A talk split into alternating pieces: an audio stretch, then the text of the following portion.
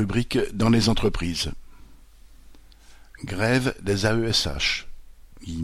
AESH en colère, enfants, écoles, parents en galère. Les accompagnants d'élèves en situation de handicap, AESH, majoritairement des femmes, ont fait grève et manifesté jeudi 3 juin. Accompagnées de professeurs et de parents, elles ont dénoncé l'inaction du gouvernement quant à l'organisation d'un accueil satisfaisant des élèves en situation de handicap dans les écoles. Se lever pour moins de huit cents euros, c'est insultant, pouvait-on lire sur une pancarte. Ces travailleuses subissent le temps partiel, souvent entre vingt et vingt-quatre heures par semaine, et sont payées au SMIC horaire. La plupart des cent dix mille AESH sur le territoire ne gagnent pas plus de huit cents euros par mois, et beaucoup sont obligés de cumuler deux emplois pour atteindre un salaire leur permettant de vivre. Sous contrat à durée déterminée, elles vivent en outre l'angoisse de son non-renouvellement.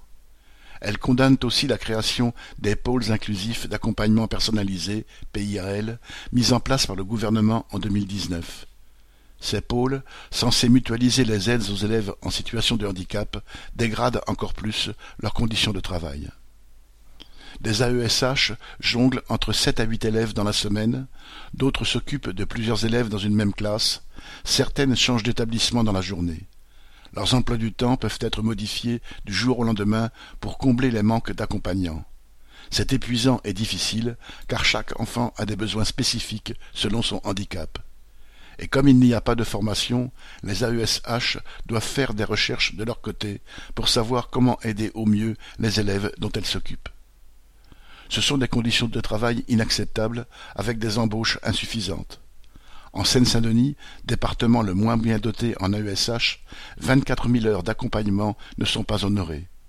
Les élèves sont laissés seuls dans les classes.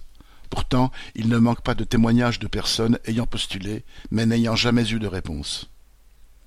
Fatigués de subir l'irresponsabilité du gouvernement, les AESH ont décidé de prendre leur sort en main en se mobilisant. Joséphine Sina